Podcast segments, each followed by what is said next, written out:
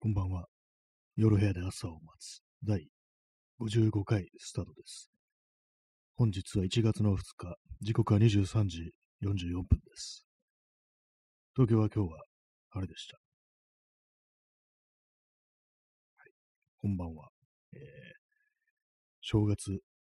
嫌いだよ正月はってタイトルで、まあ、あの、正月は嫌いなんですよ。ね、それだけです。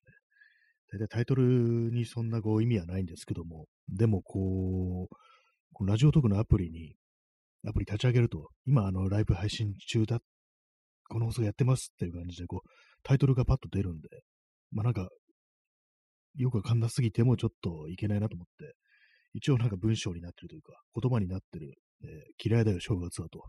そういう話をさせていただいております。ハートありがとうございます。本当、正月本当嫌いですね。そうなんですよね。ま、ね、また始まるのかみたいな、そういうことを考えてしまいますね。ちょっと咳払いします。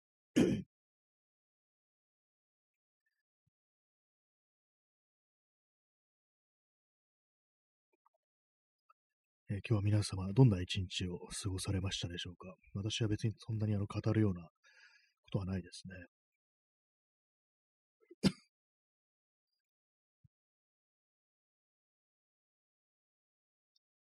そうですね。別に、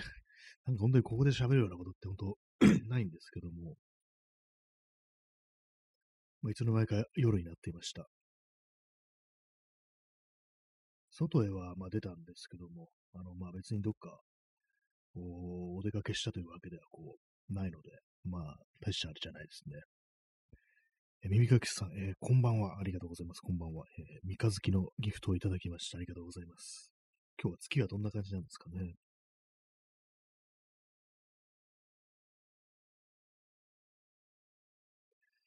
なんかまたなんかあれですね、ちょっとうっすら頭痛がするみたいな感じで、良くないですね。さっきなんとなくこう、ツイッターでセルフネグレクトっていう言葉で検索してたら、なんか暗い気持ちになっちゃいましたね。当たり前ですけども。なんかその、なんかずっと後並んだな、ことをね、こう、ツイートを見ていて、なんか気がめいるな、なんでこんなことばっかり書いてあるんだろうと思ったんですけども、まあそんな言葉で検索してるからだよっていうね、それだけですよね、本当にね。えチャンツさん、えー、スーパーカップ、かっこチョコクッキーを食べながら拝聴をしております。あ、いいですね。スーパーカップね。カップラーメンですよね。っていうふうに、なんかこういう人の話聞かない人いますよね。カップラーメンのあれね、あの、でかいやつね、みたいな感じで喋り始める人、ね。でもややこしいですね。あの、カップラーメンの方のスーパーカップもあるっていうね。チョコクッキーいいですね。まあやっぱり、そうですよね。そのあたりがいいですよね、やっぱりね。なんかあの、普通の何にも入ってないバニラとかありますけども、なんかどうもああいうの私買わなくて、なんかもったいないなみたいな、どうせだったらなんか入ってる方がいいよなみたいなことをいつも思うんですけども、大体そうですね、私もそのチョコレート系をなんかこう買い求めることが多いですね、アイスクリームの場合は。さすがにまあこんだけ寒くなってくると、アイス、最近食べてないですね。全然食べてもいいんですけども、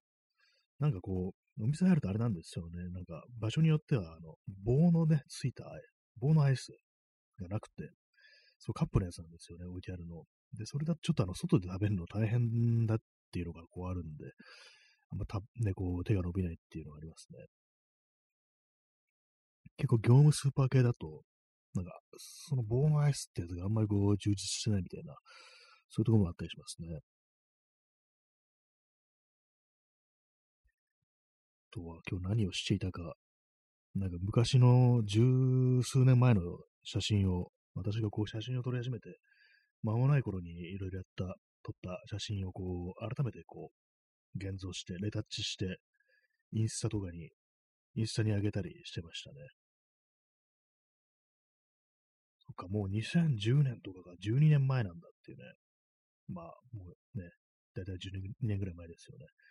そんなことを思うとなんかこう、ずいぶんと長い時間が経ってるけど、まあ全然上達してないなっていうことをどうしてもこう、思ってしまうんですけども。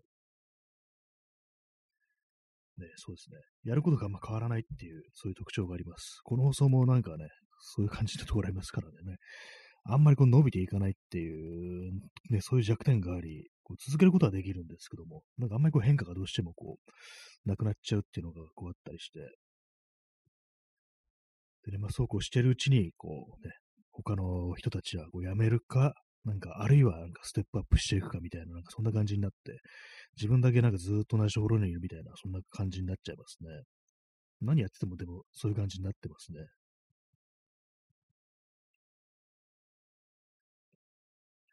自分はなんかこう、見送る側なのかなっていうね。そのうち皆様がね、あの、天国、あるいは地獄に行くのも私が見送るんじゃないかななんていうふうに思ってます。どんだけ生きる気だって気ですけどもね。時刻は23時50分ですね。今日1月の2日なんですね。なんか、まあ、あの、正月、嫌いだよ正月はっていうね、タイトルしましたけども、全然こう正月感は私はこう、ないですね。特に。一応餅はね、こう食べたりしたんですけども、まあ、お味噌が一応蕎麦はね、こう、食べました。それだけですね、本当なんかあのー、おとといおみそかだったんだって考えるとちょっと不思議なこう気がして、おとといはなんか結構外出てね、なんか人と会ったりしたんですけども、なんかこうずっと、ま、昔のことみたいにもはや覚えてきました。昔っったら大げさですけども、なんか2週間ぐらい前の感覚になっちゃいましたね。なんか変ですね。ちょっと時間の感覚がおかしくなってるというような、そんな感じがこうありますね。写真のレタッチしたりだとか、まあ、あとちょっと外出てなんかやったりとかしてる以外に本を読んでましたね。え村上春樹の本とか読んでたんですけども、だんだんあれですね、なんかこう、長編小説じゃなくて、こう短い文章、エッセイだとか、短編とか読んでると、だんだんあの村上春樹のことが好きになってきましたね。まあ前別に嫌いじゃなかったんですけども、なんかこう、その割とね、こういろいろ言われがちなこう作家であるっていうのがあったりして、で、まあ、長編とかなんかちょっとね、あの、興味なかったんですけども、今もそんなには興味ないんですけども、これなんかこう、面白いことがやっぱ書いてありますね。全部が全部じゃないですけども、ね、意味がなければスイングがないって音楽のこうエッセイ。これなんか、ないね、あの、取り上げるあのミュージシャンによっては、もう全然こう、よくわからないんで、あの、クラシックのピアニストとか、なんかそういう人のことはちょっとよくわかんないんで、あれなんですけども、あのブルース・スプリングスティンだとか、あと、菅鹿を取り上げてるんですね。菅鹿を、ね。あんまりこう、日本のね、ポップは聞かないんだけれどというね、断ってる感じなんですけども、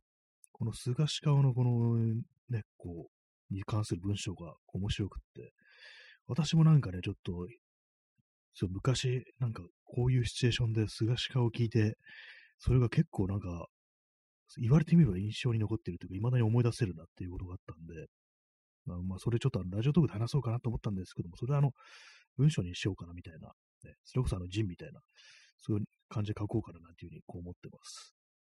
まあ、大してあれじゃないんですけども、別になんか劇的な何かが起こったっていうわけでもないんですけども、そういえばこんなシチュエーションで聞いてたな、今までずっと忘れてたみたいな、なんかそういうね、こう、ことをふっと思い出したんで、まあ、ネタですね。ネタとしてキープしちゃうってそういう感じですね。まあでもなんかこう、あれについて書こうとか語ろうとかそういうことを思うときあるんですけども、冷静にね、こうやってみると、いざ語り出したりとか書き始めてみたりすると、全然大したこと思っ、ね、起きてないっていうのがあったりして、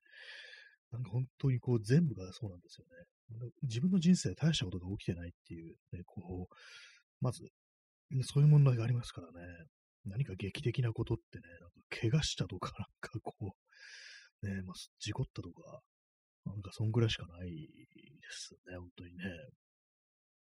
あんまりこう波風とか、こう、立てないタイプであるんでね、まあこう、あんまりそう人と揉めたりしないし、あんまりというかほとんどしないですね。なんかこう、すごいいやらしい感じで、こう、中立を保つみたいなところあるんで、だそうそうなんですよね。もう強烈に誰かにこう憎まれたとかいうことないですね。憎んだということもあんまりないしっていうね、感じなんですよね。まあ、その分、こう、誰かをね、こう、そんなに愛したこともないみたいなね、なんかそんなことを思ったりするときがたまにありますね。日産とコーヒーを飲みます。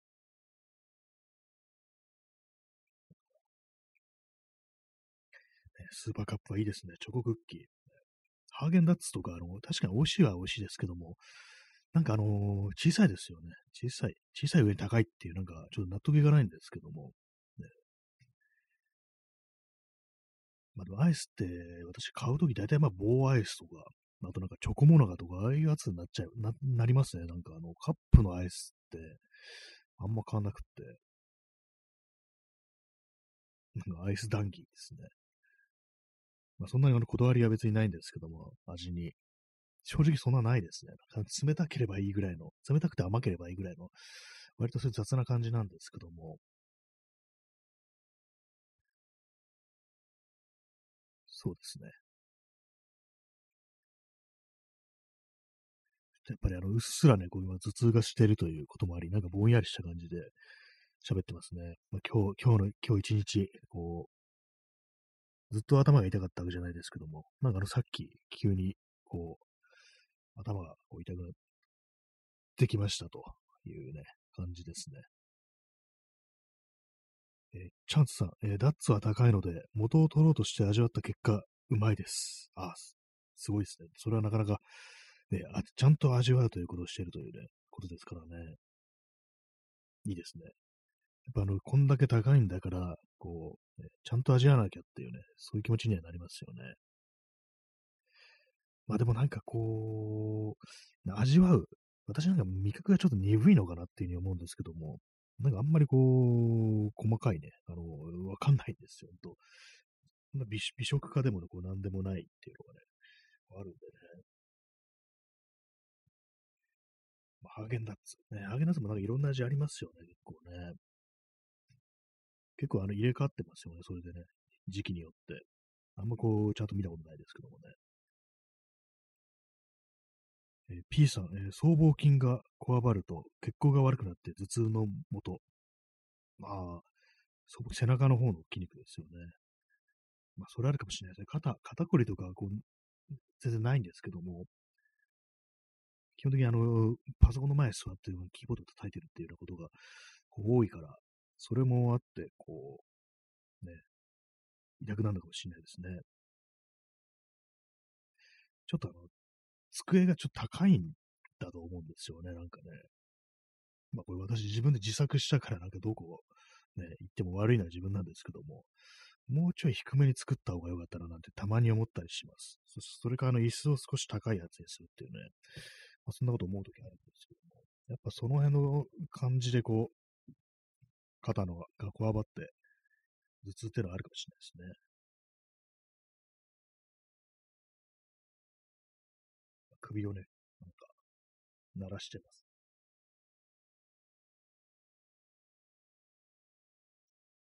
はい。ね、なんかあのー、年明けてからまだ笑ってないですね、そういえば。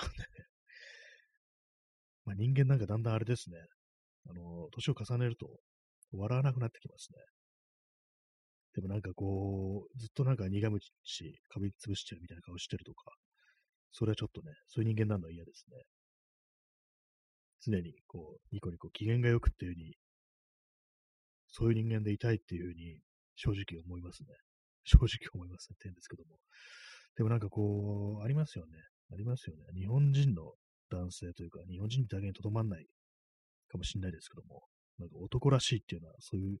ね、こう、いつもニコニコして機嫌よし、機嫌がいいなんて男らしくないみたいなね、多分そういう感覚ってあると思うんですよね。え P さん、福笑いをプレイ。それやったことないですね、福笑い。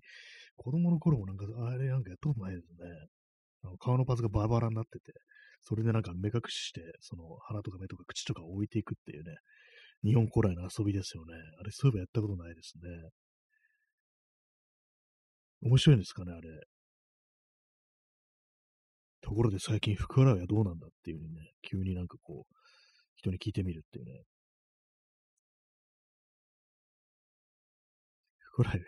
プレイっていうのもちょっと面白いですね。プレイするっていうね。確かに一つの遊びでありますからね。プレイってなんか遊びであります、遊びではありますけども、あと、レコードとかね、あの音楽とかを再生するのもプレイって言いますね。あと、楽器を演奏したりだとか、それこそあの、ライブとかでね、こう演奏を披露するのもプレイって言いますよね。なんかね、面白いですよね。いや、そんな面白くはないか。別に面白くはないですけども、なんか同じだなっていうね、遊びのね、範疇にこう、くるまれてるんだっていうふうに思うとね、遊びっていうのはこう、大事なんだなということは思いますね。P さん、麻生太郎、福笑いっていうね、元から結構あの、口が曲がってるっていうのありますからね、福笑いみたいな顔してますよね、本当にね。って言ったらこれも顔のこと言うのはちょっとあれなのかもしれないですけども、まあね、なんかね、こうね、福原みたいな顔してるというね、感じですよね。俺たちの太郎。ね。次の選挙でね、こう、次の大統領麻生太郎に投票しようかななんていうふうに思ってますね。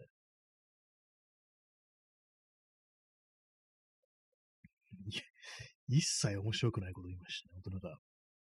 あの、今年あの、つまんないこと言うのが来ると思います。つまんなくしていこうってね。あの、お前のところ株ひどいなとか、そういうやつですね。まあね、でも、外務省もね、あの、人材がダブってるから、なかなかね、お鉢が回ってこんよっていうね、私はそういう感じですね。はい。これ昨日の放送聞いてないと全くわかんないと思うんですけども、あの、野獣シスベシっていう昔の映画で、夏前作の映画で、こう東大のね、こう、OB たちがこう同窓会みたいなのやって、そこでなんか、まあ、いわゆるエリートの会話みたいなのが繰り広げられるんですけども、そこで出てくるセリフですね。外務省もね、こう、人材がダブってな、ダブっててな、なかなか大恥が迷ってこんよっていうね、まあそういうことを言って、まあそれだけなんですけども、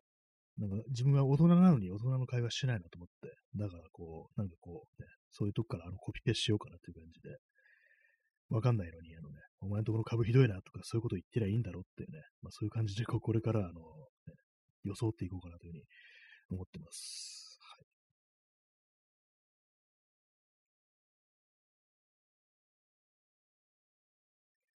最近なんかあのー、この今マイク、あの、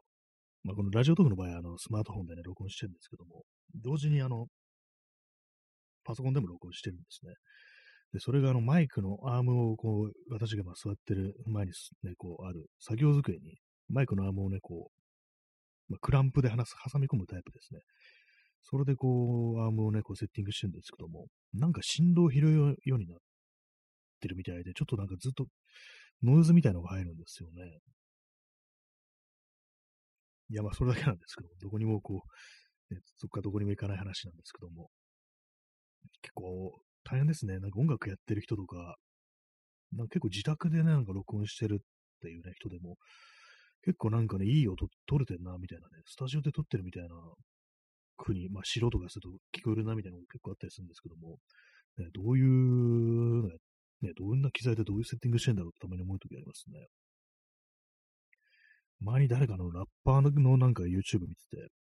で、マイクを買い、今日はマイクを買いに来ますってってて、それがなんかもう、ね、30万とか、なんかそんなね、すごい高いマイクを買ってましたね。まあ、それだけなんですけども、なんかマイクって本当なんか、上がなんかすごい高いなと思うんですけども、なんかね、ああいうのでギターとか楽器とかだったらわかるんですけど、マイクってなんか結構自分の中でこう、あの、木とか使われてないっぽいから、なんかあのー、ね、割となんかせ、ちゃん、同じクオリティで生産できるものっていう、なんかそういうイメージがあるんで、なんかすごい高いっていうのは若干不思議ではあるんですけども、ギターだったとね、木でできてたりだとかね、こう、するんで、なんかこう、それこそこう、いいね、木材を使ってるとか、そういうものもこう、あと、ま加工の精度みたいなものとか、まあ、そういうものが音に関係してきたりとか、あるじゃないかと思うんですけども、なんかどうもマイクもなんかね、高いやつはすっごい高いっていうこともあって、なんか結構びっくりしますね、あれね。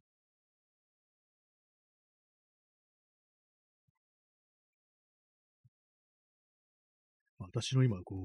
うね、使ってるマイク、あの、ダイナミックマイクってやつは、確か2500円ぐらいのやつだったと思います。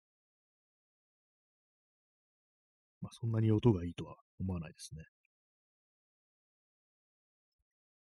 まあ、これ、まあ、ラジオトークとか、なんか、ポッドキャストでそんなにあの、こだわんなくてもいいのかもしれないですけどもね。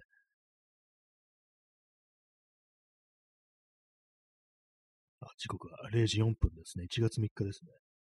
あの今日、カレンダーを壁に貼りました。貼るって言い方で正しいのかな。まあ、あの、少し前にあの、富士フィルムスクエアっていう、まあ、富士フィルムのね、なんかギャラリーみたいなのとかショールームみたいなのあるんですけども、そこに写真展見に行った時に、カレンダーくれたんで、それを貼ってます。結構ね、ご丁寧になんかこう、まあ、先月ね、12月の終わりぐらいにもらったんですけども、あの12月の分もね、ちゃんとありましたね。なんか、最初の1枚目が12月で、めくると1月っていうね、感じで、まあ、1月になってからこう、壁に貼ったんですけども、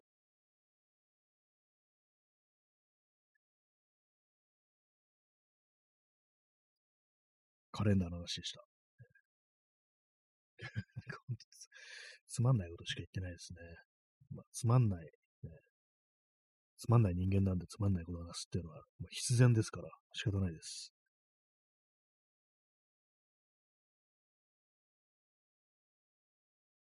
最近雨降ってないですね。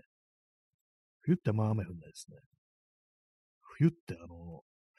なんか気温低いですよね。今あの、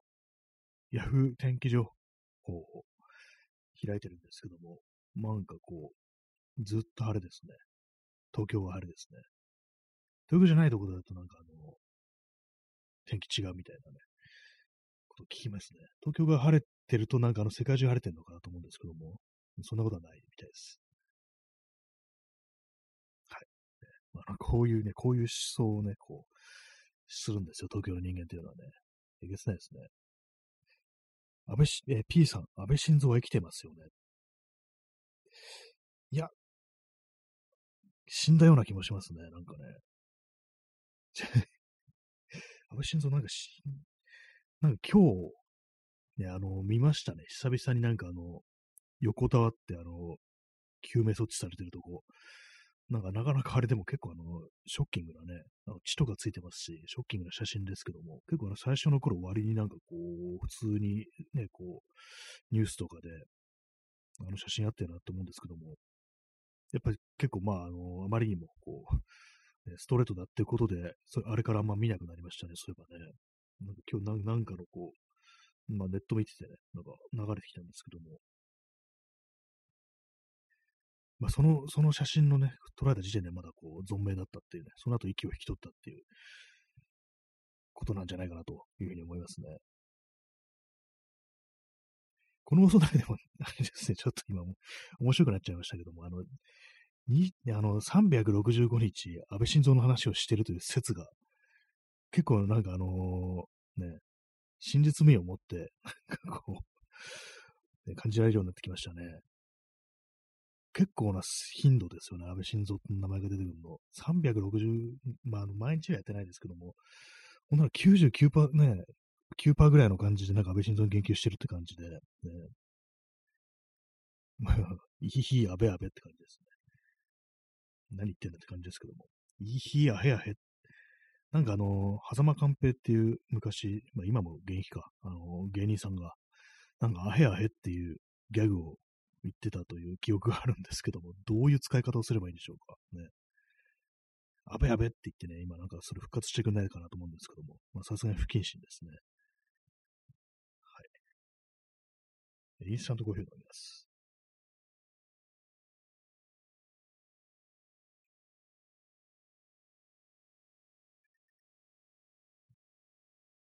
0時8分になりましたね。先ほど私があのと、ね、あの時間をね、こう、読み上げたのが0時4分だったんで、そこからの計算すると、あの、4分後に私あの0時8分ですよね、というふうにね、こう、言ったと。まあ、そういうことになりますね。はい、この講座、あの、本当のことしか言えないんで、で今本当のこと言わせていただきましたけども、え耳かきさん、えー、このラジオで出てくる人の頻度は、安倍晋三、麻生太郎、草薙剛、天皇、桑マンぐらいの順番だと感じます。そうですね。確実にその感じですよね。安倍晋三が、ま、間違いなくあのトップにね、こう踊り出ることは、ね、わかりますね。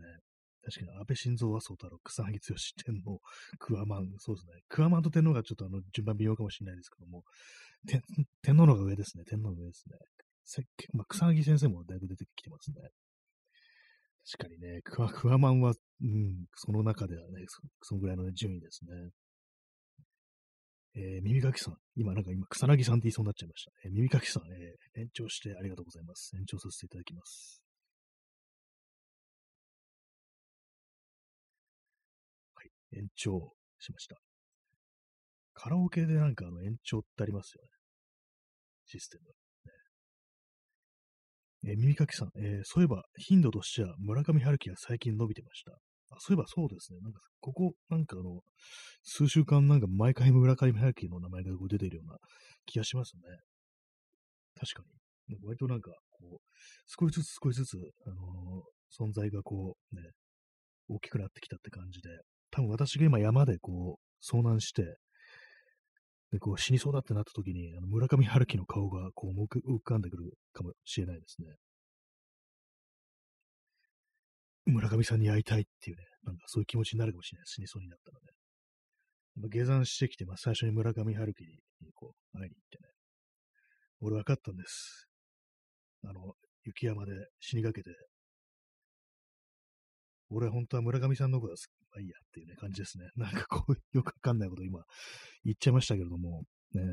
そういう展開とかあり得るかもしれないですね。P さん、えー、死んだ万象には私たちの精神も含まれているので、さあ、なんか安倍晋三がなんか死んだ万象をうんぬとか言ってましたね。私たち、まあ、全員ね、あの、生きとし生けるものということで、おそらく動物みたいなものも含んでるというね、可能性ありますよね。なんか勝手に含まれちゃってるって感じでね、怖いですけども、ね。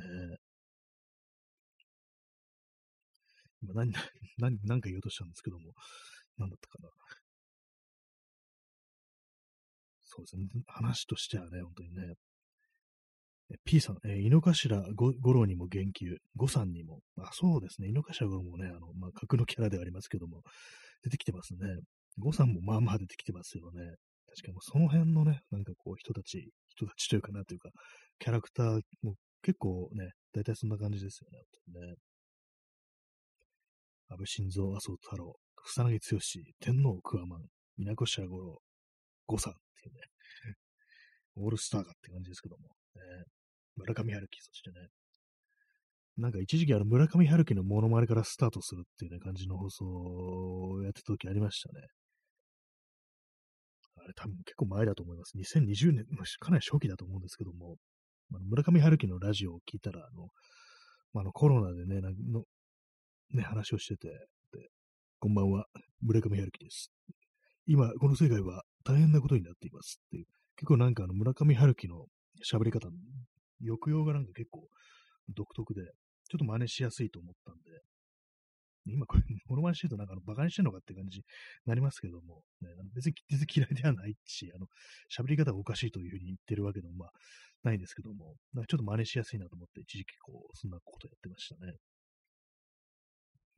えー、耳かきさん、えー、ジョーさん、ゲン、ジョーもちょくちょく出てきてます。あ、そうですね。漫画のキャラクターそうですね。その辺はかなり来てますね。最近結構両津多めで、ね、裸足の弦のね、中岡弦も出てくるし、ね、明日のジョーのね、矢吹ジョーもまあまあ出てくるという感じですよね。結構定期的になんかそのあたりはこう、登場してくるというね、人物というかキャラクターですね。まあ、いずれにせよなんかこう古いね、古いこうネタがこう、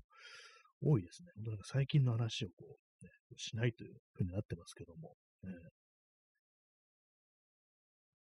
そうなんですね。なんかこう、私はなんか昔からこう、どうも古いものばかりというね、そんな感じに、のことばっかり研究してるしまうっていうね、ありますね。XYZ さん、今来ました。まあ、ありがとうございます。ね、あの今日もあの1時間というか、なんか30分早速ね、こう延長してるというね、そういう感じですね。まあ、今北産業ですね。今北、これ確か2チャンネルですよね、元はね。誰が最初に言い始めたんでしょうかね。今北産業っていうね。ま、今来たから今来たってね、本当にまあありそうではあるなというふうに思いますね。ありがとうございます。えー、井の頭五郎がアスホールに肩関節を決めながら首を絞める竹宮流の横伝、ほら、お、奥義っていうことですかね。あ、そう、まあなんか、あそこって肛門ですからね、肛門に肩関節を決めながらとかなり意味不明な感じになってますけども、アソールはね、麻生太郎のことですからね、肩関節を決めながら首を絞める結構なんか難しそうな、こう、技ですね。まあ、井の頭五郎はあの古武術をね、こう、祖父に仕込まれたということですから、そういう技もおそらくはね、こうできるでしょうね。さすがに麻生もね、こう、ね、痛いでしょうね。竹宮流なんかそういうのは 実際あるんですかね、なんかね。本当の、まあ、フィクションの、フィクションのなんかの、流派なのか何なのか。ね、皆さんの流派は何ですか？私はあの、流派、味覚糖ですね。はい、えー、P さん、ね、竹宮流画廊伝より、ああ同じくあの、あれですね、あの、夢枕幕が原作で、ね、こう、谷口二郎が漫画化してたやつですね。これ私読んだんですけども、なんかあの変なね、あのー、なんか、ヒゲでロン毛のね、なんかあのおっさんに、なんかぐーっと締め付けて、あの、鼻のとこバキって折れて、鼻血ダーって出るみたいな、そのシーンしか本当覚えてなくって、なんか全然内容覚えてないんですよ。格闘技にね、なんかこう、興味がないから、あの、内容全然覚えてなくて、ね、あの、谷口二郎があの絵描いてるからというだけで、こう、なんとなく読んでみたというあれなんでね、こうちょその、一切のなんかストーリーはもう全く覚えてないですね。なんかね、なんか野良試合みたいな、正式な試合じゃない、なんか、感じでこう、戦って試合して、で、まあ、その、ね、骨を折るっていうね、そのシーンしか本当に覚えてないですね。ガーとかなんかね、そういうなんかね、こう、うめき声を出してたというね、そんな記憶がありますね。でも竹宮流ってね、あれですよね。竹宮ってあれですよね。少女漫画家ですよね。竹宮恵子って人いませんでしたっけ？ね、そんな格闘技もやってたんですね。今日全部いい加減ですね。なんか言うことはね。まあ、このぐらいの感じでやった方がいい時もあるのかなと思うんですけども。竹宮恵子ってのは、テラエっていうね、なんかちょっと前にそんなしましたけれども、漫画書いてましたよね。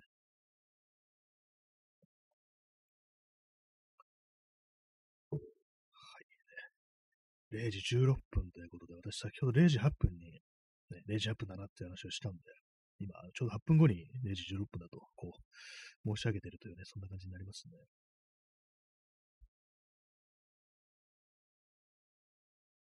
結構あのー、積んでる本が割とあって、まあ、そんな読むのに苦労しない感じではあるんですけども、何冊あるんだろう ?1、2、3、4、5、6、7、8、8冊積んでありますけれども、まあ、あの、そのうちね、一冊、あの、手持ちのね、自分で買った本なんですけども、あの、図書館でね、あの、年末に結構借りてきてしまって、それをね、なんかこう、読まねばならないていう感じなんですけども、あの、村上春樹、そのうち村上春樹の2冊は、こう、大体読んだんで、まあ、あと、ね、こう、1、2、3、4、5、5冊という感じでございますね。あの、数字に弱いんで、あの、指差ししないと数えられません、パッと見てわからないです。今急に思い出したんですけども、昔あのなんかあの、小学校の時に、あれなんですよね、こう、なんか教室で先生がなんか外してて、放課後なんかあの、やってたんですよ。なんか自習っぽくね、でもなんかもうすでに、ね、あのー、なんだろう、なんかす、ね、残残業、居残り、居残りっていうわけでもないんですけど、なんか、とにかく残ってなんかやってて、で、まあなんかこう、私がね、こう、なんか、なんか用事あって職員室行って、で多分終わったね、終わった子から帰っていいみたいな、そんな感じだと思うんですけども。で、なんかそれで、こう、担任の先生のとこ行って、で、まあ終わりました。自分、多分自分の分だけだと思うんですけど、終わりました。つって渡して、あと何人ぐらい残ってるっていうふうに言われて、いや、そんな数えてねえよと思って、いや、ちょっとわかんないですって言ったら、なんでわかんないんだみたいなこと言われて、マジかよ、こいつみたいな感じで、かなりムカついたというね、記憶があって。で、その翌年ですね、その先生は、あの、他のね、小学校に、まあ、あの、小学校の先生っていろいろね、行ったり、ね、こう、持ち回りというか、なんていうか、あれ、なんていうんですかね、あの転勤って、転勤とは言わないですけど、まあ、他の学校に行くっていう、ね、ことになって、で、まあ、あれですよ、あの、そうなるとなんか、お別れというか、なんていうか、こうね、あの、送別のね、こなんかうまく出てこないんですけども、なんかそう、あれも言葉送りますよね。そこでなんか私思いっきり、ね、なんとか先生が、こう、ね、こ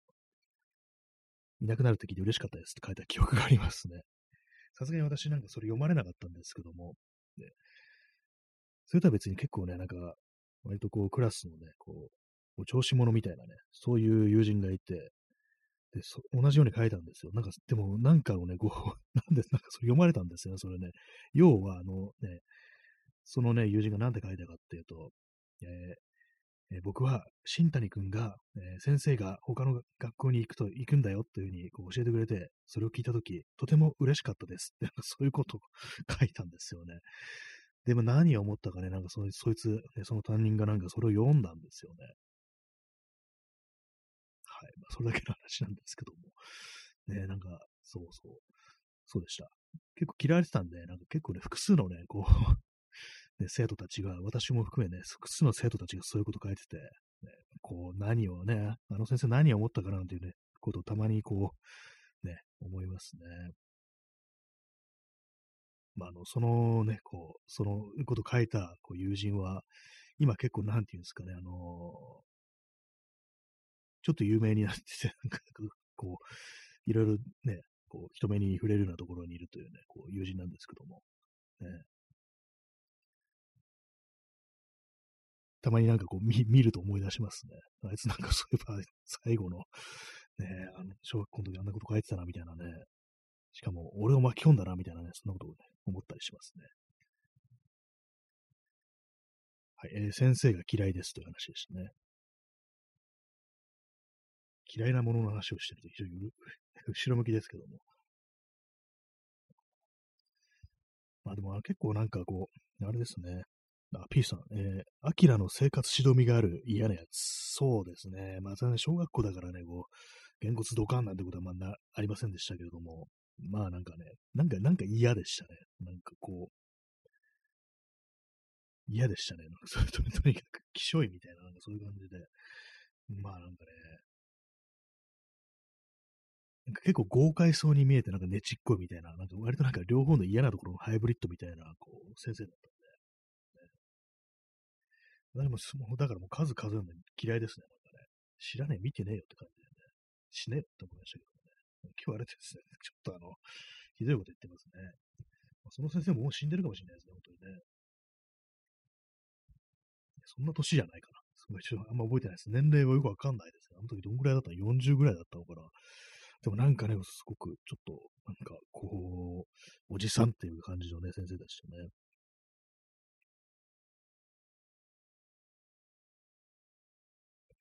そうですね、そういうことがこうありました。えー、コーヒーを飲みます。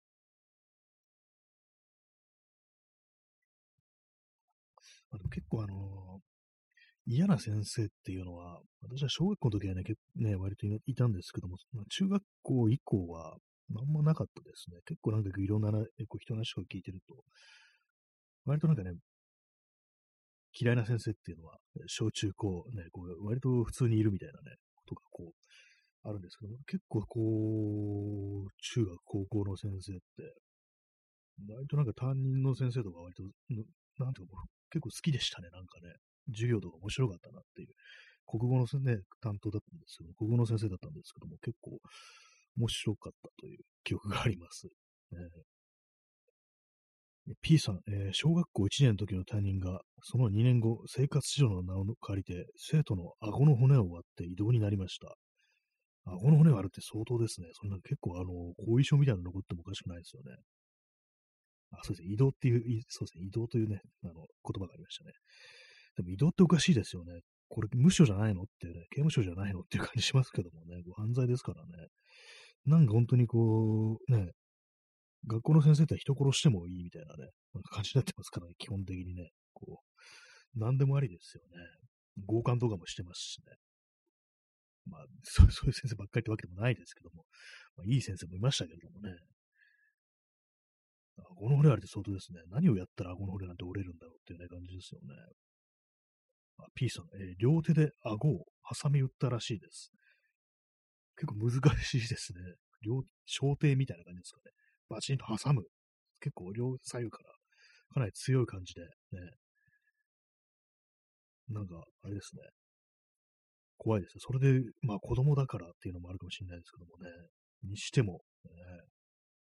バカなことしますね、その先生もね。もう死んでると思いますよ、その人。ね、何の根拠もなく言いましたけどもね。え耳かきさん、えー、小学校の頃って感覚としては先生が実際の年齢以上に見えますよね。今振り返ると全然若かったんだなと知ったりして驚いたりします。あそうですね。確かになんかもう、あれなんですね、40超えると、急になんかもう、こう、あんまもうもう50も60も同じだみたいな感じに、どうしても見えてくるってなって、なんか30代だとね、まあ割となんか前半とかだと結構、まあ、先生他、他のおじさんの先生と比べたら、今の先生って若いんだな、みたいなことを、また小学校、ね、3、4年生の時の担任の先生が30歳だったんですけども、最初なんか、あ、今度の先生はなんか30歳か若いな、なんていうね、ことを思った記憶があったりして、その前のとね、後の先生、確か多分40代だと思うんですけども、まあ、もしかしたら50代言ってたかもしれないですけども、まあ、だいぶまあ違いますね。にしてもなん、なんかこう、ね、あれですよね。うん、おじさん感が非常に強いみたいなね。まあ、服装がなんかのジャージとか履いてるからかもしれないですね。服装、ねなんかね、小学校先生なんかジャージとか履いてポロシャツとかなんか着てたりしますからね。そういうのもあってなんかこう、な何かこう、もさいみたいな、感じから、こう、子供もう一回するとなんかおじさんっていう感じに見えるっていう、そういうことあるかもしれないですね。でも考えるとね、まあ、あの、意外に若いみたいなね、え、あの時30代だったんですか？みたいなね、感じのってね、割とありますからね。え耳かきさん、えー、担任がクラスの生徒に早寝早起きを指導するために、俺も夜9時に寝るからお前たちも夜9時に寝ようなと言ってましたが、今考えると絶対嘘だったと確認、確信してます。そうですよね、なんかね。絶対先生9時に寝てないですよね。そんな、そんな先生、あの、村上春樹ですよ。まあ、先生ではないですけども。ね、そんな早寝してんの村上春樹ぐらいのもんですよ、本当にね。夜9時に寝るってね。これあれですかね、あの、普段のあれですかね、早寝早起きですよね。なんか私今、ふっとなんか思ったのが、あの、林間学校とか修学旅行とか、ええとこ行って、お前ら起きてないで早く寝ろみたいな感じで言ってるの想像しちゃったんですけども、考えたら早寝早起きは指導ですから、普段の生活ですよね。絶対嘘ですよね、これね。あるわけないというね。あ、耳かきさん、普段の早寝早起きです。やっぱそうですね。先生も夜9時に寝るからっていうね。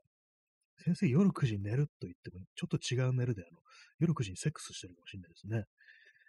い。え P さん、指導ってね。指導。それは、アキラのあの先生ですよね。あの、猪木みたいな顔した先生出てきましたけどもね、指導つって殴ってるっていうね。ひどひどいですね、本当にね。あの先生も多分死んだんでしょうね、あと、あの後ね。あの世界が、アキラね、あの漫画、あの、あんなことになりますから、あの先生も多分死んでるんだって思うとちょっと笑っちゃいますよね、なんかね。しろとか言ってね、なんか結構無残な死に方したんだろうなっていうふうに思いますね。まあ、小学小学校の時の先生なんか結構、ね、なんかあれでしたね、本当にね。担任の先生が嫌だったってことは、中学以降はあんまなかったですね。中学の時の、あの、担任の先生、あの、国語の先生で、それは、女の人だったんですけども、なんか結構ね、面白かったですね、授業。なんかなんかちょっとあの、センシティブな話をしてしまいそうな、割となんかね、こう、いろんな話を聞かせてくれて、あの、独身のね、先生だったんですよ。年齢ちょっとわかんないんですけども、なんか年齢教えてくれなかったんですけども、えー、先生何歳なんですかってなんかみんな聞いても教えてくれなかったっていうのあるんですけども、ななんかその時、結構なんかこう、昔なんかね、こう、好きだった人の話みたいなのをね、こう急にしたことがあって、まあそれ結構なんか、まあ内容はちょっとね、あのー、それこそセンシティブな感じで、ここではちょっと言わないんですけども、なんかね、すごく覚えてて、なんか、そういうことがあったから、なんか先生は、こう、結婚せずに一人でいるのかなみたいなことを思っ、ちょっとあの、すいません、皆様に全然わからない感じになっちゃってますけども、なんかあの、その、私はその先生のことが、割となんかいい先生だと思ったんでね、あの、その名誉のためにね、名誉というかなんというか、あんまこう、先生に許可取ってないのにこれベラベラ喋るのもあれなんで、こう別に詳しい話はしないんですけども、まあなんかね、なんかそういう、非常になんかこう、印象に残るような話をね、するような人で、先生でしたね。で、高校の時の担任の先生も、今度あの、男性ね、男の先生で、こう、国語の先生だったんですけども、その先生もね、なんか結構授業が面白くて、でもなんかね、生徒たちにはね、かなりこう 嫌われてるっていうね、感情先生だったんですよね。まあ、それこそ肝がられてるみたいな感じだったんですけども、私はなんかその先生のね、こう授業が結構面白くて、その文学作品の解説みたいなこう視点の結構なんか思いもよらないようなこう視点からなんかそういう解説をするみたいな感じで、結構未だになんか覚えてますね。えー、右かきさん、えー、中学でなんとなくみんなに肝がられてた社会のおじさん先生先生が、たまたま地元の本屋で学術書をすごい大量に買い込んでる姿を見て、みんなの間で評価が上がったことあります。ああ、そういうことあるんですね。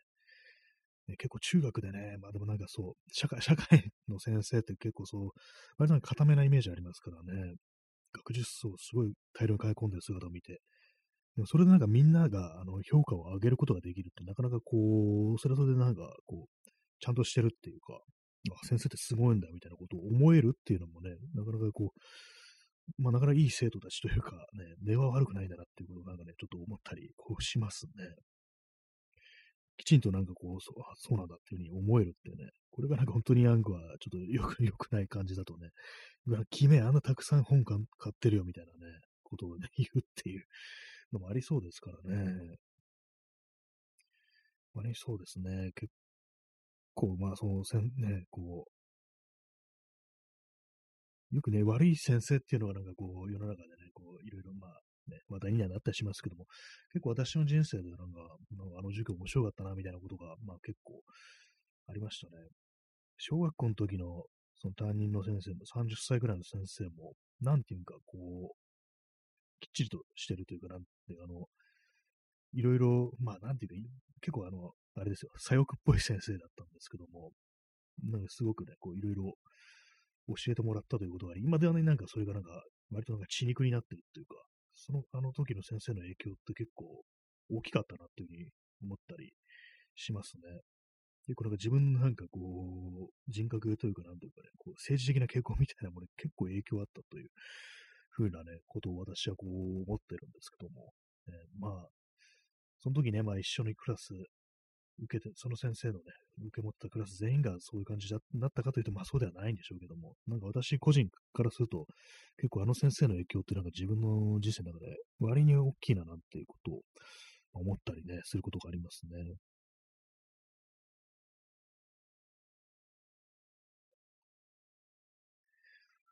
まあでもなんかこう、ね、いろいろいますよね、本当にね。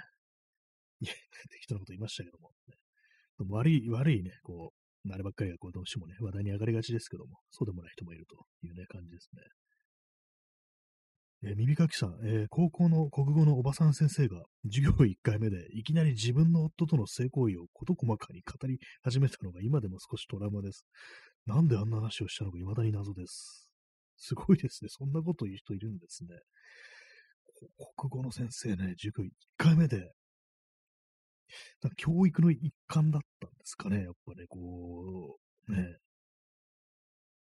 そう、そう、まあ、あの、高校生ぐらいになってくるとね、やっぱその辺のことも何か、こう、ちょっといろいろね、こう、自分でもやり始めるみたいなね、ことが ありますからね、そういうのいますからね。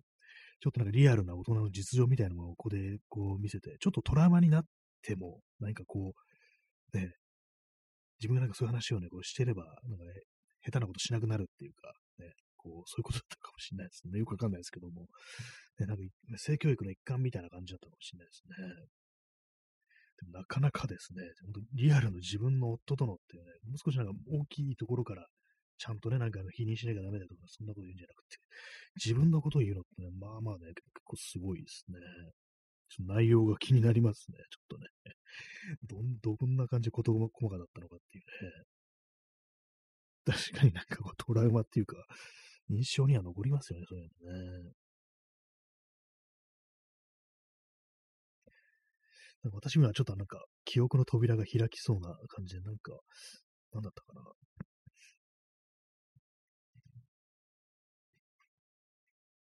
すいません、あの思い出せないです。な何かがこうなんか似たようなことがあったような気がしちゃうんですけど、違うか、違うかもしれないです、ね。まあでもね、あれですよね、本当にこう、リリアルっていうのはね、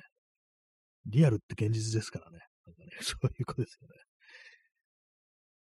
あと今、ふと思い出したんですけども、高校の時の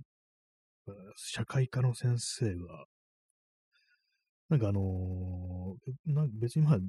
どうこうね、あれでもなく普通なんですけども、結婚してるっていうか、なんかあの、事実婚っていうね、ことを言っていて、私、その時初めてその、ね、あの結婚というものには事実婚という、そういう形態があるっていうことを知って、まあ、なんでそんな話になったのかちょっと覚えてないんですけども、うちはあの事実婚なんだよね、みたいなことを先生がこう言って、へえ、そういうのもあるんだ、みたいなね、ことを思ったという記憶があったりして、なんか未だにね、こう、そんなにたくさんね、こう、多分1年だけだったと思うんで、そんなにたくさんその先生の授業を受けたわけじゃないんですけども、ね、まだ覚えてますね。その先生の顔とかが覚えてますね。不思議と。ねなんか、些細なことでなんか結構、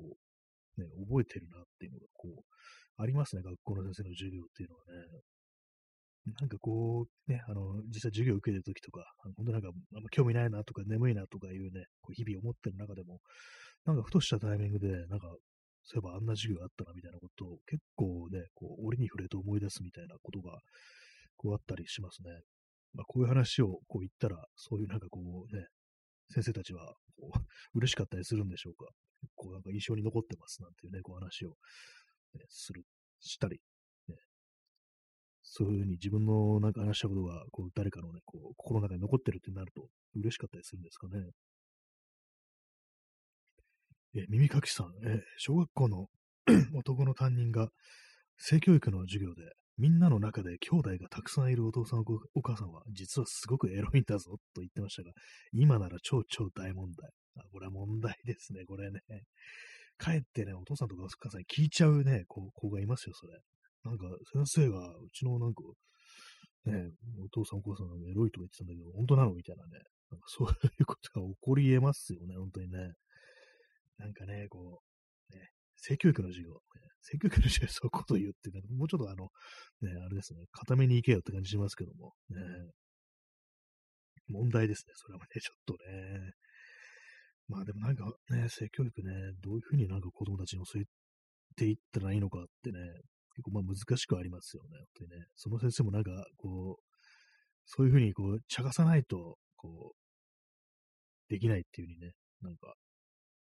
そんな感じだったかもしれないですね。まあ、それがまあ、なんていうか、こう、問題ではありますけどもね。性教育の、ね、こう、話をしております。ね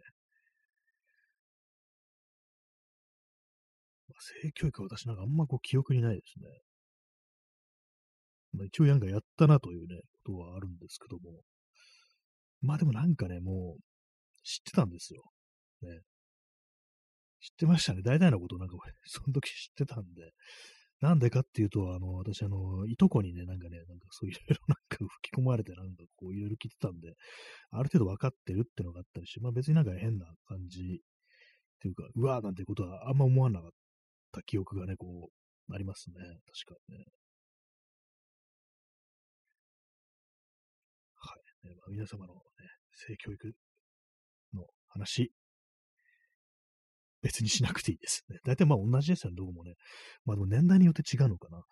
年代によってはなんかこう、本当こう、いろいろ差がる。昔はなんか男女別々だったみたいな。私なんか別々じゃなかったような気がするんですよね。なんか、ちょっと結構記憶曖昧なんですけども。えー、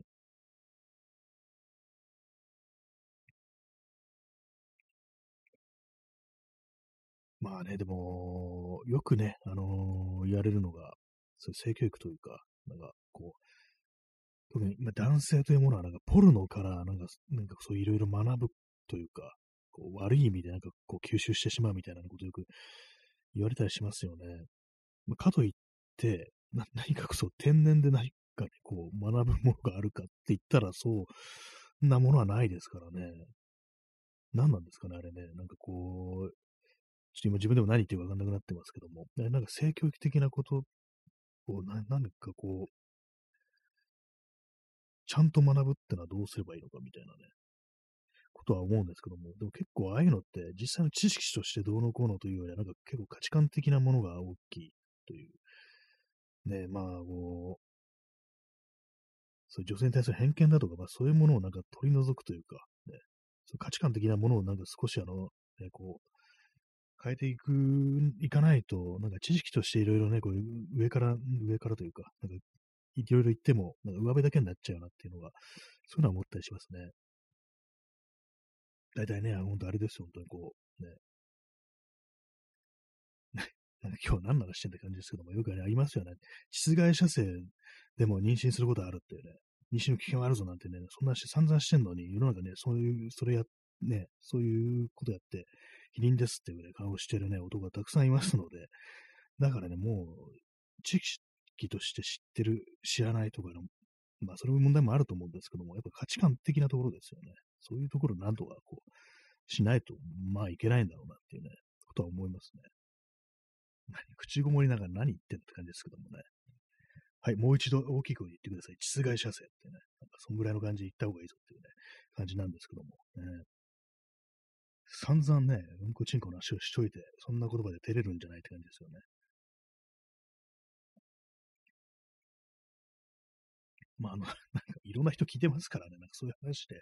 なんだこいつはバカがみたいに思われるのちょっと嫌ですからね、別に恥ずかしいというよりはなんか、こいつはアホかと思われてそうっていうね、なんかそういうのがありますからね。意外と人の目を気にする、人の耳を気にする、そういうタイプの人間でございますので。まあでも本当なんか思います、本当にこう。そうまあ女性別的なところからなんとかしないと、こうまあ、ね、教育云々というかなんかそういうね、考えの、ね、問題だななんてことは、まあ、ちょっと思ったりしますね。え P さん、え性教育の妨害をする統一教会と自民党政治家、かっこ七世養護学校など、私なんかそのなんかね、まあ、なんとなく名前は知ってるんですけども、こう、なんかあったらしいですね。なんかそれもなんか、なんか自民党政治家、安倍晋三絡みでなんかこういうあったようなね、ことを、何かね、今インターネットですけども聞いたことがあります。性教育の妨害をするっていうね、まあ、純潔みたいなものをなんかこう、大事にしろっていうね、なんかそういうようなね、こう、音ですかね。延長します。意外、意外でしたが、なんかこう、もう少しちょっと行こうかなというふうに思いました。30分降るかどうかわかんないんですけども、ちょっととりあえずあの、延長しました。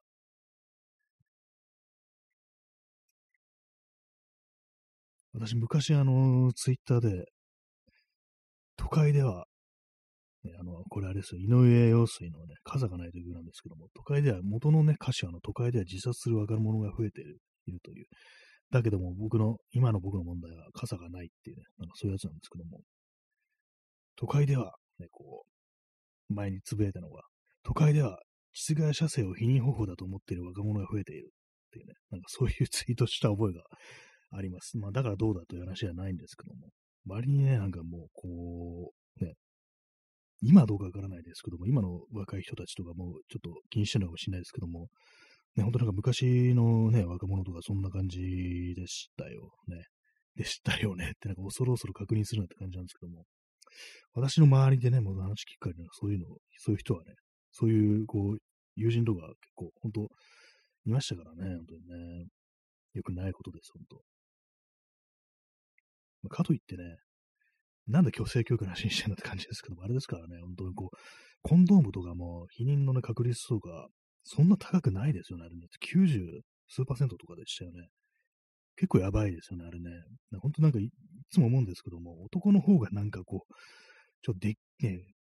できるようなことっていうか、それこそなんかもう確実になんかね、こう、ね、こう、そういうふうな危険性が少ないっていう方法があればいいのかなと思うんですけども、ね、ただのね、そうね、ゴム製品でね、こう、包み込むってちょっと、まあ無理があるようなっていうようなことは思いますからね、なんかこう、それこそパイプカットとかじゃないですけども、ね、パイプカットって確かあのー、やるのにいろいろ条件がいるんですよね。私なんか一回 調べたことあるんですけども、確かなんかね、あれね、子供、もうね、子供を作らないっていうことがはっきりしてる人、まあ、あの、すでに子供がいる人とか、じゃないとなんか手術とか受けられなかったような、こう、気がするんですよね。だからまあ、独身男性で子供いないなんていうね、人が確かパイプカットとかね、こう、病院でやってくださいって言ってもできないような、なんか確かそんな感じだったような気がするんで、だからもうそれは否認方法というね、ふうには使えないですからね。あとは結構あの不、不可逆っていうね、まあ、手術の方法にもよるらしいですけども、不可逆であるというのが、そういう手術の方が、そのパイプカットが多いらしいんで、まあ、一応なんかね、あのー、後から戻せるっていうね、やり方もあるらしいんですけども、なんでパイプカットにね、パイプカットの話をこんな話してんだってね、言って思いましたけども、なんかね、ああいうのね、こ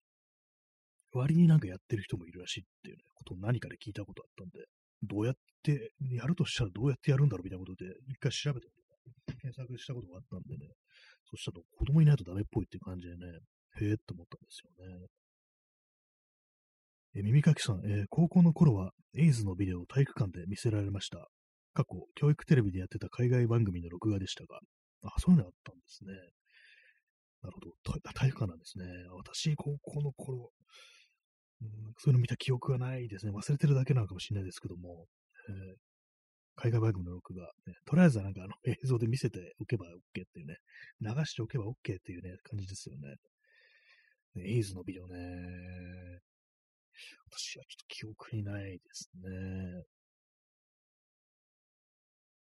体育館、なんかあの、ありますよね。そういう時体育館に行って、しかもなんかだん、なんか昔はなんか男女分けてなんかこう、見てたみたいな、なんかそんな話を聞いたことがこうありますね。まあ、病気ね、病気性、性病というかなんというか、こう、ね。あんまりなんかこう学校でそういう話された記憶がこう、ないようなね。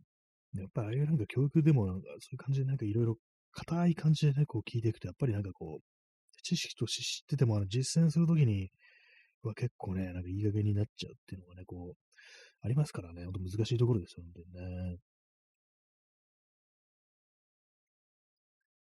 まあね、そんな、だからといってね、あのね、そうそう、ね、教室の、ね、前のね、こう、教託でなんか先生が実演するなんてわけにもいきませんからね、本当にね。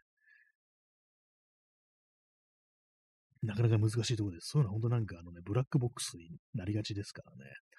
そう考えるとさっきのね、その耳かきさんのね、こう、先生が、ね、こう、国語の先生がね、こう、自分のその性行為を事細かに語り始めるというのは、かなりこの、こう、勇気というか、なんというか、ね、こう、あれですよね、こう、サナモトハルのね、曲でありましたね。あの、本気の現実、リアルの現実っていうなんか曲ありましたけども、それですよね、本当にね。ま 忘れられないですよね、そんなね、ことあったらね。確かにこう、衝撃の度合いはあるんでね、結構、人のね、心の中には残るということで、まあ、一つの教育としては、まあ、結構正しかったのか何なのか、ちょっとわかんないですけども、まあ、インパクトはね、あったなというね、感じですよね。そうなんですよ。ね、本当ね、あのー、ね、この皆さんにちょっと申し上げておきたいですけども、あの、コーラで洗っても否認にはなりませんのでっていうね、なんか同じ話を一昨年ぐらいにしたことを、したような記憶あるぞって感じなんですけども、ね、コーラで洗っても、ね、妊娠はするからな。否認にならないからなってことは、今一度申し上げておきたいですけども、あんまこういうね、あの、あれですよ、今言っといて何なんですけども、逆っぽく言ってもね、これなんかね、こう、自分がなんか妊娠する危険性のない男だから、そんなね、なんかニヤニヤしてね、そんなこと言ってるけども、ね、女性からしたら本当なんか怖いことですからね、本当にね。本当確実ななんかそういう方法がないっていうのがね、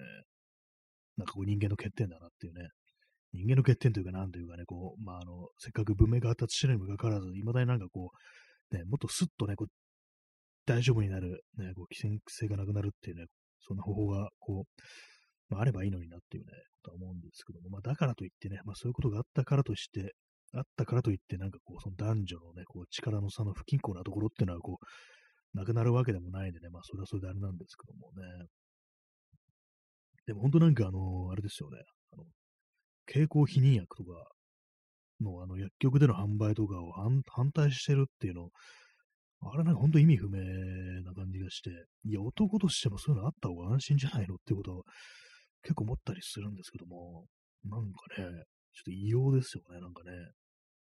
気軽になんかその否認ということを、ね、こう、できなくしておきたいな、みたいなね。なんかどうもそういうのは、こう、この国保守層、保守層みたいなところにはあるらしくね。ほんと意味わからんわっていうね。なんかナチュラルボーン豪華マンみたいなね、なんかそういう思想してんのかな、思考してんのかなみたいなこと思っちゃいますよね、本当にね。で、なんかバイアグラとかね、すぐに認可されるなっていう、こう、ね、ありましたからね。そんなにお前ら立たせたいかいって感じですけどもね。わけわかんないですけども。今日はあの、割と性的な話を、しかもちょっとあの、ま、真面目な感じに話してるっていうね、感じですね。まあでも本当はさっきも言いましたけど、そういうね、こうなんかいろいろね、こう、うんぬんをね、初めて聞いたのって私、いとこからね、なんかね、いろいろこう、聞いたというね、ことがあったりして、まあ、それはなんていうか、こうね、やっぱ子供、小学校の頃でしたから、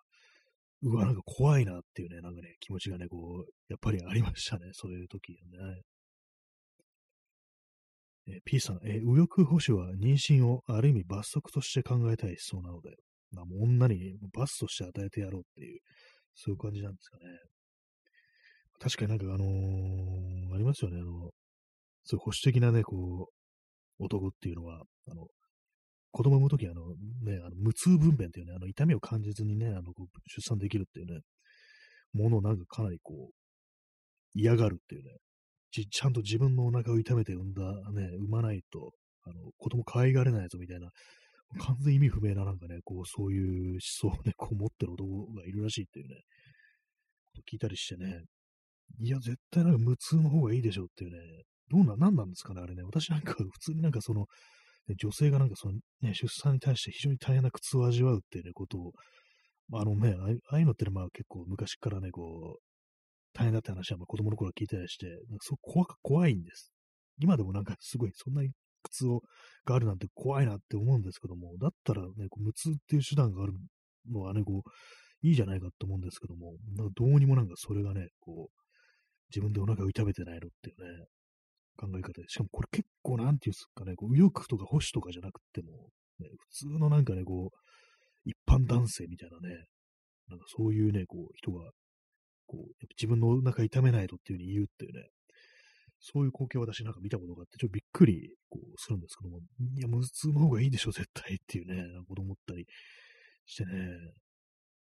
いや、人がね、こう苦しんでると嫌が、ね、痛がってるのって私は嫌なんで、え、まあ、とはいえ、まあ、私もなんかそういう、ね、別に、親は多分無痛とかではないと思うんですけども、まあ、そんな話は聞いたことないですけども、ねえまあそういうとこから生まれてきたというね、存在ではこうあるんですけども、なんかこう、痛くない、ね、こう苦痛を味わわないとダメだみたいなね、そういうことを考える、ね、こう人間が割とね、割と大きなボリュームでいるっていうね、ことを思うと、ちょっと怖いですよね、ほんとなんか、ね。結構あの国によってはなんかあの、帝王切開が普通なんていうところもあるみたいですね。まあ、帝王切開っても結構あの、お腹切るからね、まあ、大変だ、大変だと思うんですけども、まあ、痛みというね、こう、点では、あの、まあ、麻酔とか打ってね、やるでしょうからね、まあ、それはちょっと間違うかもしれないですけども、まあなんかね、こう大変ですよね。自然のやつっていうのはね。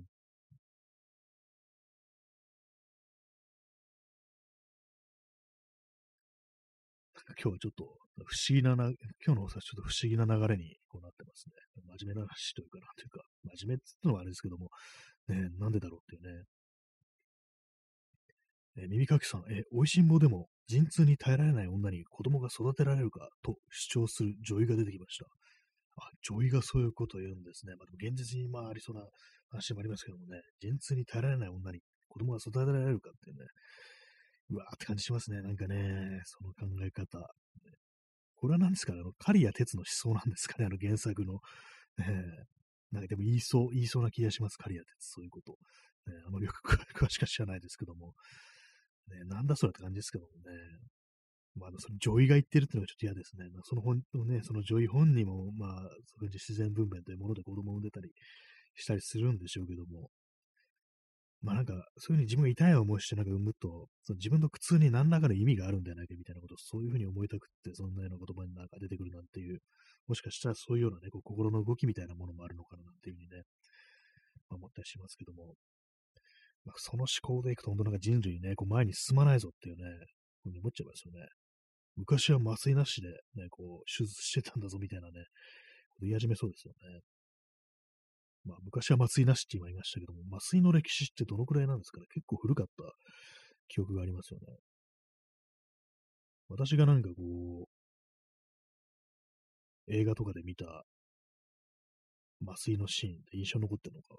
サイダーハウスルールっていうね、あの、トビー・マグワイアの映画ですね。あれはなんか、いつぐらいの時代なんですかね。あれ、19世紀末ぐらいかな。あ確か第一次大戦ぐらいだと思うんですけども、まあ、そまあ、昔って麻酔どんな感じでやってたんだろうと思ったんですけども、あの、あれですね、その時代、あの、エーテルっていう薬品を、あの、マスクみたいなのをその患者の口に当てがって、そこにあの、エーテルっていう、ね、麻酔の薬品をね、こう垂らすんですね。それでなんかこう眠りに落とすっていうか、ね、こう、眠らせるみたいな感じにしてましたね。まあ、確かエーテルってかなりこう、歴史としては古かったと思うんで、おそらく麻酔はね、結構相当昔からあったんじゃないかと思うんで、ね、そんな中の陣痛に耐えられない女に子供が育てられるかなっていうね、こと言われちゃうとって感じですよね。まあでもね、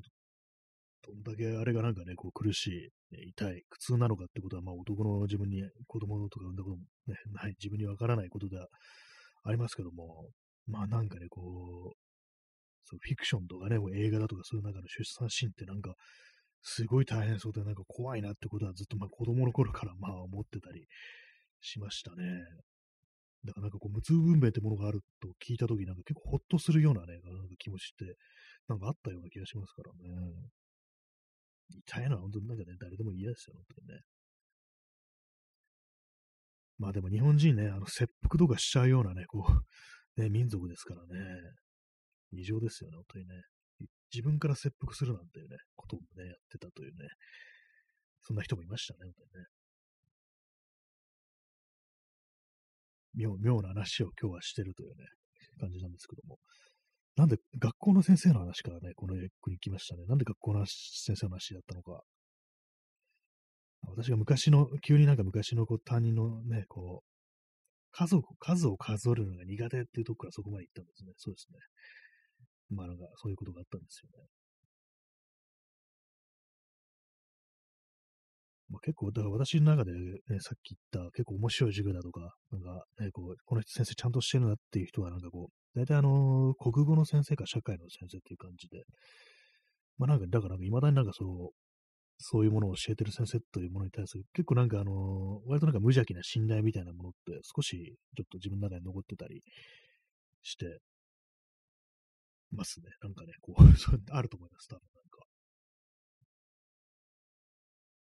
はいね。まあ、皆様のね、こう、今までのご人生の中で印象に残ってる先生っておられますでしょうか？それいい意味で印象に残ってるってね。悪い先生ってなんか結構たくさん出てきそうですけども、ね、いい先生の話なんかこうあんまこう、聞かれないですからね。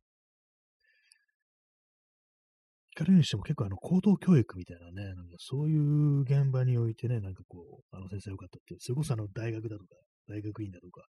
そういうね、ところでなんかこういろいろこう、いい先生がいたなんて話は割とあったりしますけども、中学とかね、高校でなんかそういう話って、あんまこう聞かないような気がしますね。私は中学、高校の国語の先生っていうのが、なんか割となんかこう、なんか面白い授業をする先生だったなという、ね、そんな記憶がございます。この放送もあれなんですよ。あの、人の悪口を言わない回があるんですよ。そういう感じなんですけども。えー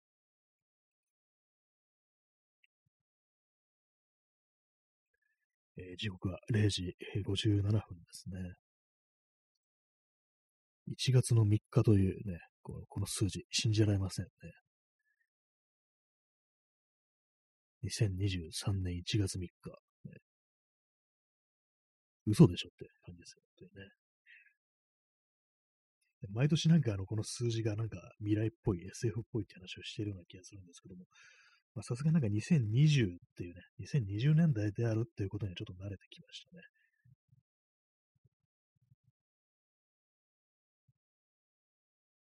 そんな感じで、まあ今日はね、なんかこう、性教育の話だとか、ね、学校教育の話だとかね、そんなことをしてしまいましたけども、ね、そうなんですよ。ね、あの子供がいないと、あの、パイプカットができないというね、まあ、衝撃の事実がね、こう発覚したという、ね、感じですね。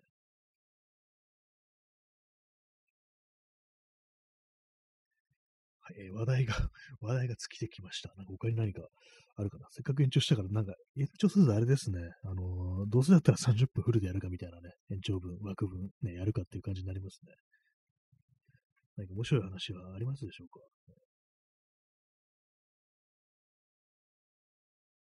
なんか頭の中になんか、この流れだから、ま、ちょっとまた性的な話をしようとししてしまうっていうのがありますけども、あんまこう出てこないですね、それはね。あこの話ちょっと前もしたかもしれないんですけども、すいません、ちょっとね、あ、耳かきさん、えー、ジンの2合目の予定はあるんでしょうか？あこれはあの一応考え、考えてます。あの、一応ネタみたいなのは書き留めてあるんで、あの、まあ、ネットプリント、ネットプリントね、そうですね、もう一回ぐらいまあやってみたいなぐらいのね、感じでは思ってるんですけども、そうですね、なんか結構こう、この間のなんか場所にまつわるようなね、こう、お話というか、文章みたいなのも書いたんで、まあ、その流れでこうやっていくか、それともなんかもっと別な独立した感じの、ちょっと違う話題みたいなものを文章にするかっていうのは、ちょっとまあ、これは見てではあるんですけども、なんかあれですね、ちょっと今考えてるのが、あの、こう、動物の話みたいなものもう少しあの考え考えてますね。そういう。一応まあ2合目あの出る予定ではこうあります。やる、やる気ではいますのでね。まあ、まあ、のまあ、本当はね、ここでなんかこう、何日までにとか、そういう感じでこう言った方がいいのかもしれないですけども、ね、まあ、あのまあそうですね、やるとなったら、あのこ、この日までにやりますみたいなことをね、多分、こう、ここでこう申し上げさせていただきますという感じのことはね、こう、言っておきますね。一応、あの、2合目の予定はございますので、ね、あの名前とかで決まってないんですよね。その辺のなんか枠みたいなね、こう、で、あの、タイトルだとかね、まあ、そういうものを決めてからとか、あと、まあなんかその、この間彼適当に字をね、並べたんで、ちゃんとあの、なんか読みやすいようにね、こう、レイアウトしてっていうのはそういうことを決めてからなんかこういろいろ書いていくみたいな感じにはなるかもしれないですね。2個目の予定はありますってね、そんな感じでございます。はい。私、あの、今言おうとしたのは、まあ、前も話したかもしれないですけども、あの、ね、あのー、これはなんだろう、19、18、19ぐらいの話、頃の話なんですけども、20歳ぐらいかな、まあ、学校のね、あの帰りに友人と二人で歩いてて、そしたらなんかね、こう、通学路の帰りの道にあの、ゲーセンがあるんですけども、そこでね、なんかね、こう、私と一緒にいた友人のクラス同じっていうね、こう、男、ね、男子がね、こう、いて、おってなんか声かけて、で、なんか二人でなんかこう、ゴニゴニ喋ってたんですけど、私そのね、彼とは全然こう友達じゃなかったんで、あんまりなんかたまにちらっと見るぐらいの感じなんで、こう面識がほとんどない感じなんで、特に会話参加せず、ちょっと離れたところでなんか立ってたんですけども、で、まあそのね、私と一緒にいた友人がね、戻ってきて、あ、な、何話したのって来たら、いや、なんかさ、か、彼女がなんか妊娠したとかなんかそんなかもしんないとか、そんな話してんだよねっていうね。なんか それな、なんでゲーセンいいのって言ったら、いや、現実逃避でゲーセン来ちゃったみたいな、なんかそんな話してたっていうね、ことをこう、言ってたというね、なんかことがあって、時折なんかね、ちょっと思い出すことありますね。あれどうなったんだろうみたいなね、ことをね、まあ、ね、そんな、ね、怖いですよね、本当にね。まあ、私の周りでなんかちょっとそういう感じの、なんかね、こう、ななんか、不本意になんか子供ができてしまったかもしれないっていう話は、まあそれぐらいしかなかったんですけども、まあもしかしたらね、結構知らないだけであって、いろんなところでね、なんか、こう裏ではなんかこういろいろあったりしたっていうね、ことはあったかもしれないですね。まあね、嫌ですよね、なんかね、本当にね。ちゃんとこうしないと、もういけないなというね、これを聞いてるね、こう若い方、られました。若くなくても、まあ、それは、あれなんですけどもね、ちょっと、ね、気をつける方がいいです。ね。はい。あの、言っときますけど、私今、他人のね、他人の話っぽくね、こう言ってて、実は自分の話とかそういうわけじゃないんで、私の話じゃないですよ、今の。あくまで友達の、友達というね、まあそういう話なんでね、まあそういうことがあったと。そう、たまになんかね、思い出しますね、本当にね。どうなったんだろうっていうね。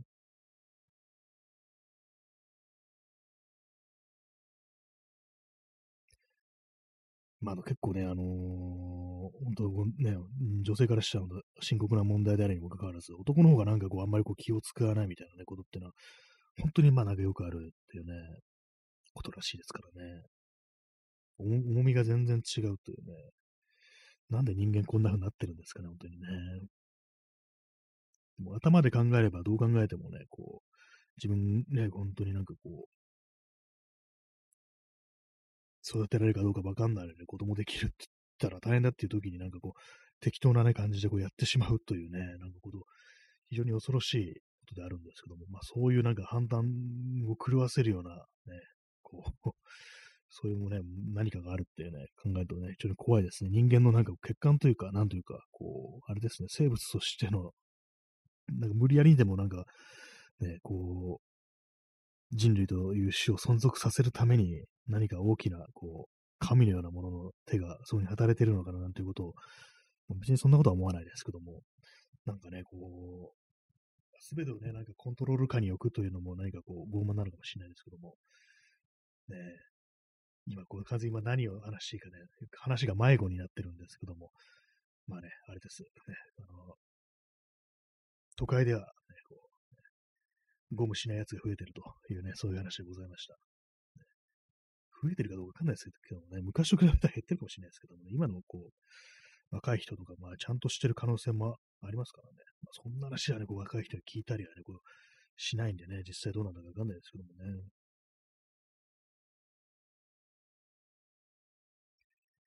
ね、本日のタイトル、嫌いだよ、正月はというね、そんな話からなんか結構意外な方向に話はなんかいろいろ言ってますけども、ね。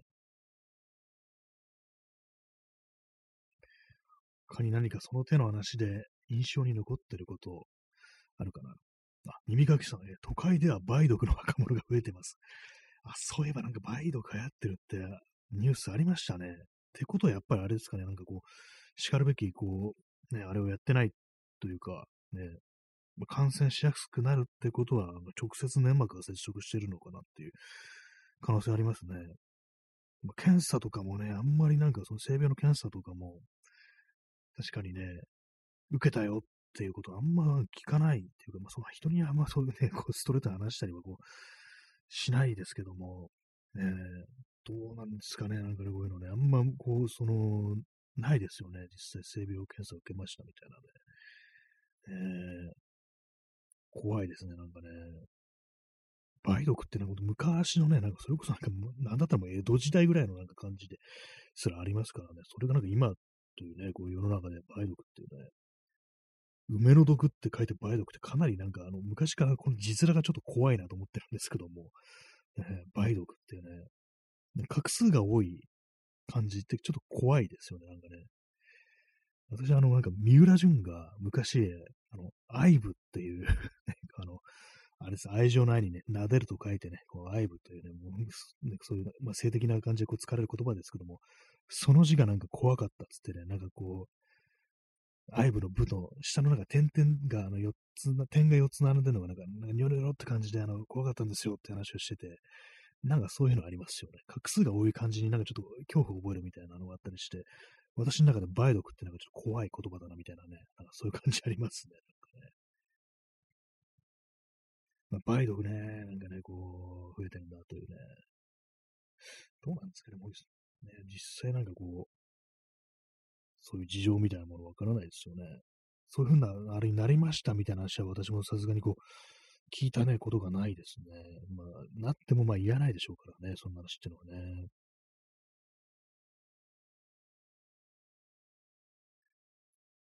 性病の、性病の話をしてます。まあでもなんかそういう性、いわゆる性病というふうに呼ばれてるものでも、あのタイミングによっては別になんかそういう成功者がなくっても感染するっていうね、そういうことあるらしいですからね。なんか昔聞いたあの伊集院光のラジオで、全然ね、なんかそういう経験がないのに、なぜか性病になったというね、話をしてるね、なんかこう、お便りがあって、なんか結構気の毒だなと思いましたね。俺、俺一回もやってないのになんでこんな性病になってんだ？みたいな、なんかそういう、なんか嘆きをね、なんかこう、お便りでこう、送ってきたね、こう、リスナーがいて、結構一緒に残ってますね。私の記憶ではね、なんかね、あの、ガソリンスタンドでバイトしてて、ななんかのタイミング、なんかわかんないんですけども、なんかそう感染して、いきなり性病になったっていうね、なんかそんな話がありましたね。ちょっと大変ですよね、なんかね、そのね。ガソリンスタンドと性病って、まあ、あの、菌というかね、まあ、なんどういうね、あれなのかわかんないですけども、確かなんかね、クラミジアとかなんかその手のやつ、まあ、私も知識なんでよくわかんないんですけども、まあ、何かそれこそどっかに付着してたものが、なんかこう、自分のこう、ね、こう粘膜と接触しちゃってね、なんかどっかこう、そういうとこに触れた手で、なんかトイレとかこう行ったりしてっていうね、そういうことなのかもしれないですけども、まあ嫌ですよね。そんな、なんでこんななんでいきなりこう、せね、こう、泌尿器科デビューしなきゃいけないんだみたいなね、感じになりますよね、それでね。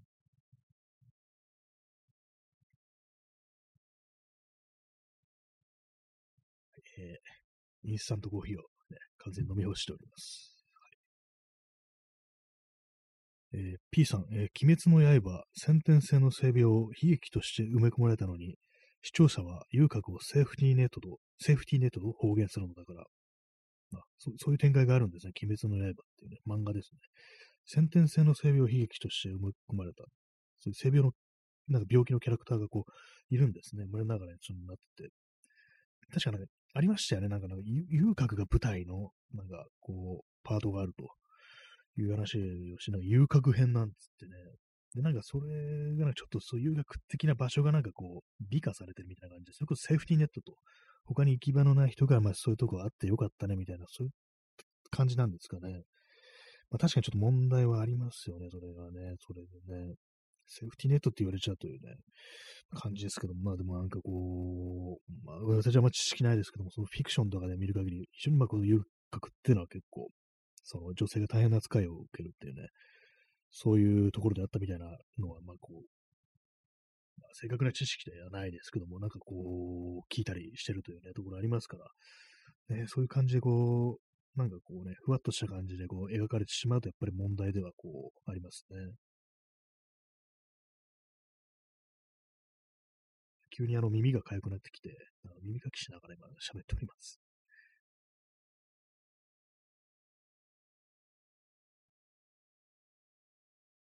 乾燥してるのか、ね、痒くなってきますね。耳の中がね。あんまこう、耳かきってやりすぎると良くないって聞くんですけども、どうもやりがちですね。はい、えー、耳掃除放送です。はい。えー、耳かきさん、えー、舞妓の美化。なんかそういうのありましたね。舞妓さんね。なんかあれもなんかほんとなんかあの、変だなってことを思ってて、私昔あの、中学の時修学旅行で京都なら行ったんですけども、なんか舞舞妓さんってなんかね、こう、なんかどういう感じでなんか見学したかとか覚えてないんですけども、なんかその舞妓さん、舞妓さんってなんかね、こう、その話をこう、修学行った時、まあその辺で見たのかもしれないですけども、ね、結構その、その時は思ってましたね。いや、舞妓さんってなんか、ねいいいいの？みたいなことって私、割と思ってたりして、なんとなくそう友達とそんな話をしたりした記憶もあるんですけども、子供ながらに。ねえなんか、結構まああの、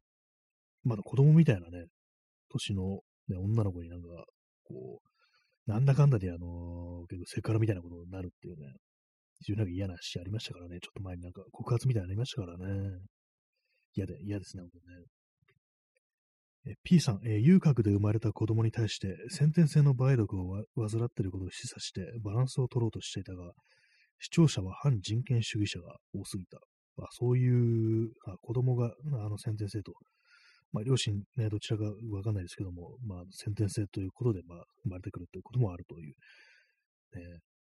バランスを取ろうとしてが視聴者は反人権主義者が多すぎた。まあ、私内容ちょっとあんまこう、よくわかんないんであれなんですけども、なんかそうですよね。なんかこう、ね、そういうふうに批判をしてる人に対して、こう、突っかかってるのは、それこそ反人権主義というような、そういうね、こう、人たちがこう多く見受けられたような、そんな印象はありますけども、えー、バランスを取ろうとしてても、それを、まあ、その、見る側、読む側、こう、汲み取ってくれない、汲み取らないというね、まあ、そういう問題はまあありますよね。鬼滅の刃は私はこう全一切こう読んだこと、見たことがこうないというね、まあ、感じなんですけども、ジャンプの漫画で割と新しめのやつはもう全然こうわかんないですね、基本的にね。まあ漫画そもそもそんなに読まないんですけども、私がわかんのは、あの、あれです、あの、平松真二先生のね、漫画しかわからないので、谷口次郎と平松真二二大挙動って感じになってますね。はい。まあ、そんな感じで、こう、なんか今日は、こう、いろんなところで話が行きましたけども、結局あれ1時間半と、こう、結構長めにやりましたね。なんか、ここ数日1時間半やってるという、そんな感じの放送ですけども、皆さんも長いことね、お付き合いいただき、こう、ありがとうございます。ね、なかなかの長さですよね。聞く側にしたらね。喋ってると結構あっという間かもしれないですけども。はい、まあ、そんな感じで本日ご清聴ありがとうございました。それでは、さようなら。